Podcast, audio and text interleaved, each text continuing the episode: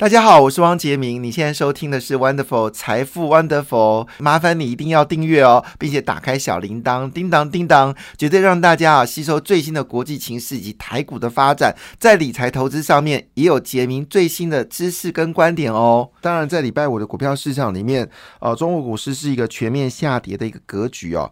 那香港恒生指数呢是跌掉一点五八个百分点，上海综合指数呢跌幅逼近两个百分点，跌掉一点九五个百分点，而是深圳综合指数呢，则是重挫了二点二八个百分点哦。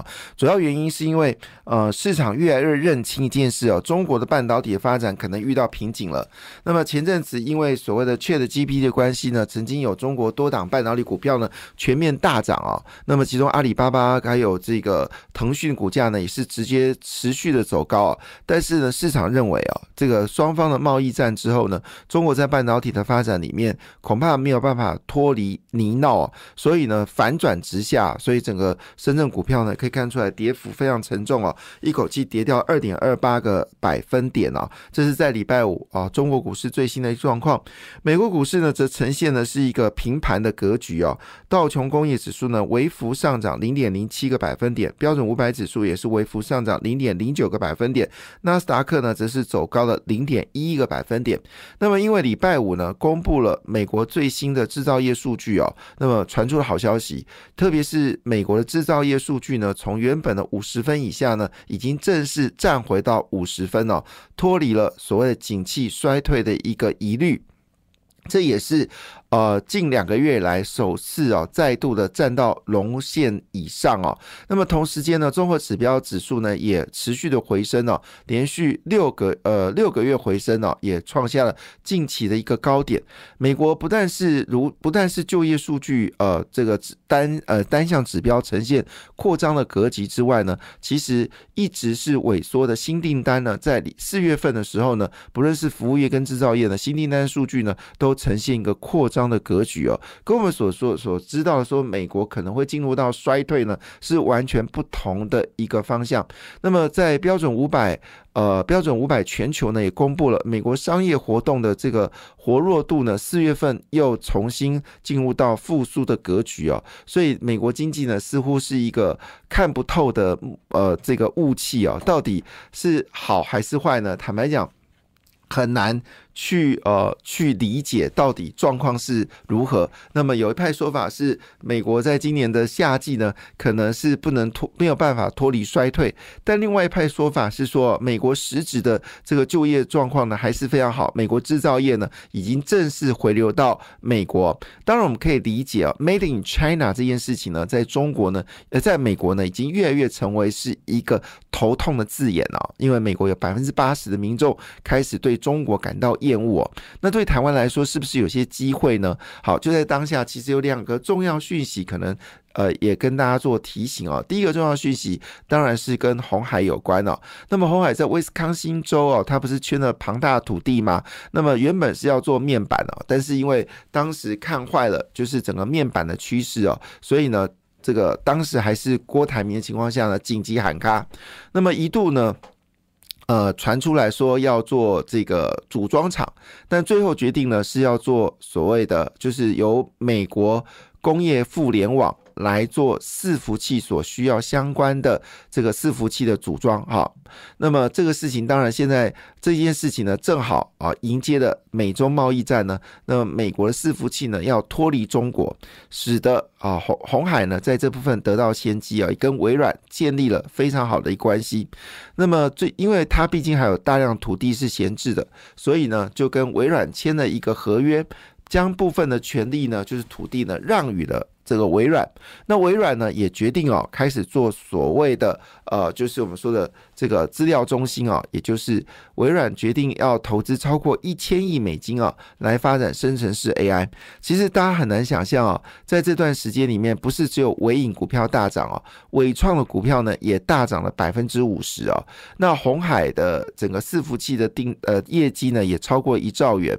那么检视台湾到底有哪几家公司是跟伺服器有关的呢？当然就是呃，广达、伟创的伟影，还有包括英业达，好，人保有做一点点了。当然最大宗的还是这个红海，红海主要客户呢是微软。那么这个广达主要客户呢是谷歌。好，那当然微影是所有的厂商都有交货，包括了 Amazon、谷歌啊、Mate，还有这个就是 Facebook，还有微软都有交货。那当然，呃，在这个趋势当中呢，我们不能去解读说，哎呀，最近的这个 IC 设计股票下跌就代表趋势结束。事实上，这个消息就意味着整个微软呢要继续发展在 AI 产业。那同时间呢，也自己发展自己的晶片，交予台积电以五纳米的方向来生产了。所以现在加入到 AI 深圳市 AI 里面，已有包括了谷歌，还有包括了 Facebook，还有 Amazon。以及微软，那新增的一个就是马斯克的 Twitter，好，这是五家在美国主要发展所谓生成式 AI，在中国呢，现在发展比较好的还是以百度为主哦。那么有消息指出哦，美国正在确保在生成式 AI 里面呢的技术呢继续挤压中国，毕竟中国是以好国家力量来介入哦。那这个事情当然引发的需求还是来自于伺服器相关概念股呢，最近修正的非常严重哦，包括。世新啊，创意，还有这个具有，以及呃呃，这个加折。好，都做一个修正了，但重点来了，这些修正恐怕只是一个短期的现象，长期趋势来看，还是明显的告诉大家一个事实：生成式 AI 的需求，还有智 AI 人工智慧以及物联网，还有高速运算的需求只会增加，不会减少。那么第二则新闻也非常有趣哦，就是特斯拉。特斯拉呢，上一周呃礼拜只光礼拜四呢，市值就消失了将近五百亿美金哦，那一天消失五百亿美金哦，股票重挫。九点九六个百分点，主要原因呢，公布了第一季的这个毛利率呢，是从原本的二十二个百分点了，下降到十九个百分点。虽然营收增加二十一个百分点，但市场担心，如果毛利持续下滑，会不会重击这个呃这个特斯拉的获利哦？但是我们从这个角度来看，毛利减少了将近三个百分点，可是你销售增加二十一个百分点，划算呢？为什么不划算？好，那当然呃任行呃任行之哦。呃，陆陆陆行之哈，就是呃，张忠谋的好友陆行之呢，特别分析哦，特斯拉这一招呢，其实是狠招，它必须要在整个电动车进入成熟之前，大量的卖出特斯拉的汽车，让使用者更多享用特斯拉，那么在市场建立所谓的忠诚度。那么这个情况下呢，在面对来自中国的竞争当中呢，特斯拉做这个方式呢，也就意味着。未来的整个电动车需求一定会大幅的一个增加，在未来关键的三年的征战当中，也就是说，在二零二六年之内，好，整个电动车大洗牌啊，谁能胜出呢？只剩下三年的时间。那么，Toyota 呢？有从原本啊，对于电纯纯电动车的抗拒，也正式加入这个行业。他们希望在二零二六年之前，啊能够卖每年卖出至少一百六十万辆的电动车。而今年。好，呃，去年呢，整个 Toyota 在全世界只卖出了二点四万辆电动车，这增长幅度相当的可怕。那也就意味着全球已经开始转向朝电动车的方向来做进行。那么，电动车其实很重要的三大产业，分别为储能、充电跟电池，这些是未来不会改变的一个主流产业。好，是绝对。有一个可以关心的，所以华兴虽然今年配息很低，利率只有三点六个百分点，但随着除夕将近啊，华兴势必也会成为一方之霸。主要原因它在印尼拥有镍矿啊，而镍是电池一个很重要的来源哦。好，那。从这边当然来看，虽然中心店还有东元最近股价作为修正了，但整个厨电系统的方向并不会改变。最近最标的股票呢，除了这个华晨之外呢，又新增一档股票叫雅力。那还有呃，会不会有更多的这个储能概念股呢？会持续的飙高呢？也成为大家所关注的焦点。储能当然有它的必要性，这里面其中也包括了充电的需求。以及好，因为你在高速充电的时候，必须要有足够的储电能量来做高速的一个充电。同时间呢，啊，蔡英文总统前阵子在云岭哈也揭示了全台湾最大的太阳能发电厂，也意味着太阳能发展毕竟是一个未来方向。我并不太对元晶呃还有所谓的联合再生做大家去关注的焦点。好，因为毕竟这些股票非常难操作，但是储能确实是一个必要性。不论你今天是风力发电，或者是太阳能发电，特别是太阳能在白天能发电，晚上不能发电情况之下，多余的电力势必要用储能来做储存。所以换个角度来说，事实上马斯克也非常看好整个储能的未来方向，就已经代表了未来确定所谓的储电。充电跟电池三大行业绝对是主流，而这里最大的玩家当然包括了台泥，也包括了台塑，那也包括玉龙，好，也包括了台达电哦。那么台达电有转投资飞鸿，飞鸿今年大概赚不到两块钱，股价已经超过六块钱以上了。有人说本益比太高，但是雷虎今年没有赚，去年亏钱，今年可能只是小赚钱，股价可以飙到八十几块，只是为了一个所谓的军工梦。那你觉得到底哪个股票比较实质能够上涨呢？好，回呃，当然呃，回到了这个焦点哦，就是呃，气候变迁署已经正式呃揭牌筹备啊。那么这是在呃这个因应气候变迁法所上路的，也就是说台湾正式好会收碳费。那这个气候变迁署呢，基本上是。呃，跟环保署呢是不同的单位哈，那这个是一个新的啊部门，那这个部门当然是以减碳为主哦。那么减碳呢，最近已经成为发烧话题哦。那我们知道最近有一档股票叫农林。农林这张股票呢，最近开始强涨。那农林呢，它的老板呢是三洋的老板呢，是共同的老板，眼光非常卓越哦。那么农林以前我们都说啊，卖一些饮料包啊，这是没有什么未来。但是呢，在碳税的状况之下，因为农林握有大量的这个森林。将来在碳税部分呢，可能会取得呃优胜哦。那越来越多的企业呢，开始呃买进农呃这个所谓的森林，好农林，好目的呢，也是为了碳税做预备准备哦。那当然呃，主公母公司三洋啊，那么三洋呢也开始呢，因为我们知道嗯。最近呢，这个氢电池呢已经开始成为一个大的主流。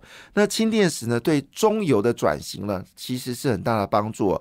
电池对中油的转型是帮助不大的哈，因为中油到目前为止还没有投资电池产业。当然，我说一实在话了哈，油价被冻涨。中油根本就没有筹资能力哦，那你要中油去发展电池，基本上也不是件可能的事情。相对于它的对手台塑，好就积极的转入到下一世代的电池产业，但中油在这个步骤里面是输的。那这里面你要回归给谁呢？好，那当然这件事情，经济部长王美花。呃，必须要负责啊最大的一个责任啊，所以台塑哈，身为中油最大的国内汽油竞争者，已经全方位转型朝电池的方向、新能源、厨电方向进行的时候，而中油还在踟蹰未进啊。虽然他有提出很多的想法，但是没有钱，你根本就办不了事。所以呢，对于中油未来最大的发展，还是从现在的加油。转型成加气，好，所以氢电池恐怕是未来一个主流。那么三洋呢，已经正式从现代啊，呃，要引进好氢能源车哦，那是锁定的是大型商用公务市场，争取政府的标案，助攻零排放啊。所以龙陵是赚碳碳权，三洋呢则是赚氢能源电池哦。那当然，最近这些议题呢，也使得纸浆类股呢也得到收益哦，包括华纸。华子是台湾哦，有做造林的啊这个公司哦，那么它股价二十一块，那么据了解，它拥有森林跟这个土壤的碳汇这个潜力哦，将来恐怕具有绝对的竞争力哦，而股价只有二十一块啊。那么另外一部分呢，当然除了这部分呢，包括了像台泥跟千富呢，也成为。大家所关心的焦点，因为台泥呢已经积极转型到储能的产业哦，在未来的情况下，以后可能台泥就不叫做台泥了，可能叫台泥厨电了。那么子公司呢正大幅的往所谓厨电的方向进行，台达电、台泥在厨电的方向恐怕越来越具有竞争力。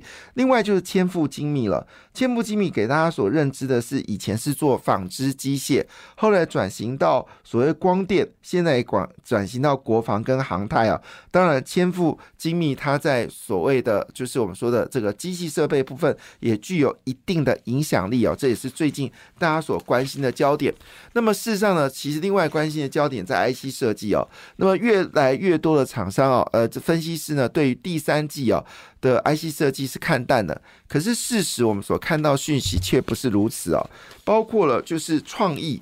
创意呢说接单非常顺畅哦，那么全年盈余是非常乐观，而联发科呢也针对第三季的产品呢也推出新的产品哦，那么整个状况来看，如果第二季好是 IC 设计淡季，反而是一个逢低买进的时机。感谢你的收听，也祝福你投资顺利，荷包一定要给它满满哦，请订阅杰明的 Podcast 跟 YouTube 频道财富 Wonderful，感谢谢谢 Lola。